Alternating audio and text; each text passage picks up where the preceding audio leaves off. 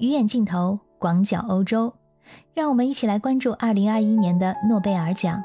在十月七日周四，瑞典学院宣布，2021年的诺贝尔文学奖桂冠花落坦桑尼亚小说家阿布拉扎克·古尔纳。鉴于他对殖民主义的影响，以及文化和大陆之间的鸿沟中难民命运的毫不妥协和富有同情心的洞察。我是在欧洲的可可鱼，欢迎收听我的节目，和你分享欧洲的生活百态。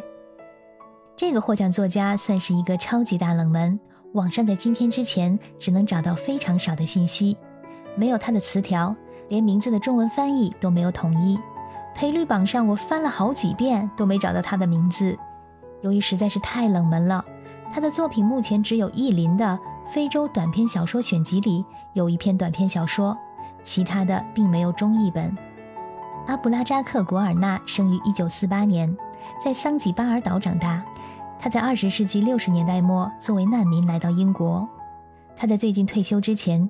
于坎特布雷的肯特大学任英语和后殖民文学教授，研究方向是后殖民写作和与殖民主义有关的论述，主要关注于非洲、加勒比和印度。古尔纳出版了十部小说和一些短篇小说，难民颠沛流离的主题贯穿了他的作品。他在二十一岁流亡英国时，开始了他的写作生涯。虽然说他的母语是斯瓦西里语，但是英语成为了他的文学工具。他在一九九四年写的第四部小说《天堂》，是他作为作家的突破性作品，脱胎于他在一九九零年左右到东非的一次研究旅行。这是一个关于成长的故事，也是一个悲伤的爱情故事。不同的世界和信仰体系在其中发生了碰撞。古尔纳的作品里，人物身处文化和大陆之间的夹缝，在过去的人生和现实的生活之间，处于一种永远无法安顿的不安的状态。古尔纳有意识地打破常规，颠覆了殖民主义的视角，突出了土著居民的视角。因此，他的小说《遗弃》当中描述了一段爱情，与他称为“帝国式的浪漫”形成了鲜明的对比。他的小说回避了循规蹈矩的描述，让我们看到了一个世界上其他地方的人们所不熟知的文化多元的东非。他的作品对于东非从前殖民时期到后殖民时期的转型描写得非常细腻，也成为了认识东非的一个绝佳的窗口。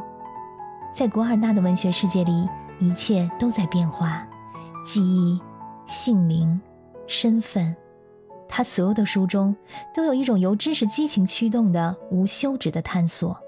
虽然现在他的作品还没有中文译本。但是我相信，在不久之后呢，国内将会有中文译本的引进。说完了超级冷门的得奖者古尔纳，我们再来看一看颁奖之前超级热门、赔率榜排名第一、又又又又一次陪跑的村上春树。实际上，村上春树是不是陪跑王，甚至连他是否得到过文学奖的提名、得到过多少次的提名，这些目前都很难说。诺贝尔奖有个五十年保密原则，也就是说。诺贝尔基金会需要把诺贝尔奖提名者的资料秘密保守五十年，在这五十年内，任何人不得透露被提名者的任何资料，包括他们的国籍、性别、所在单位、主要成果等一切与奖项有关的资料。所以说，虽然村上春树是夺奖热门，但他也有可能今年压根儿就没被提名。而我们之所以熟悉村上陪跑的话题，多半呢都是因为赔率榜的报道，它是由博彩公司推出的。博彩公司呢，收集作品评价、影响力和评委喜好来计算赔率。但即使有这些信息，想要预测也太难了。比如说，这次的得奖者古尔纳压根儿就不在赔率榜上。评选是一个封闭的体系，评委们很少会受这些因素影响。既然说这么不靠谱，那博彩公司为什么还热心组织呢？这是因为能让全球的媒体跟进讨论，这已经相当于巨大的免费广告。从数据的角度来说，除了文学奖，其他奖项都相对更好预测。比如说，哈佛大学曾经建立过一个经济学奖预测模型，并且多次猜中。那博彩公司为什么偏偏选择最难预测的文学奖？大概是因为只有文学奖才是几乎人人可以参与，才有巨大的流量。对于生物、医学、物理。化学这些科学领域有太多晦涩难懂的专业专属名词，科学家们呢也是在专业的小圈子里被人熟知。而文学奖就不一样了，我就算看不懂科学文献，可小说、诗歌等等，我总是看得懂的吧？而且每个人都有自己的喜好，所以说对文学奖的猜测可以算得上是一种全民狂欢。像在这次的文学奖赔率榜上，中国的作家残雪还有阎连科也是排名相当靠前的。今年是二零二一年，根据五十年保密原则，我们能看到的是一九七零年之前的档案资料。截止目前解密的档案，除了已经获奖的中国作家莫言，在中国作家里，只有林语堂和胡适曾经被提名过文学奖。我个人觉得啊，这其实也非常依赖于翻译，因为翻译本来就是一种再创作。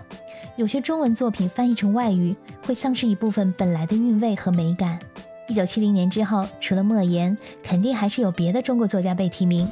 但是由于五十年保密原则，具体还有谁被提名，我们只有等时间来揭开谜底。那你有没有特别喜欢的作者，希望他也能拿下诺贝尔文学奖呢？那就在留言区里写下他的名字吧。感谢你的收听，我们下次再见。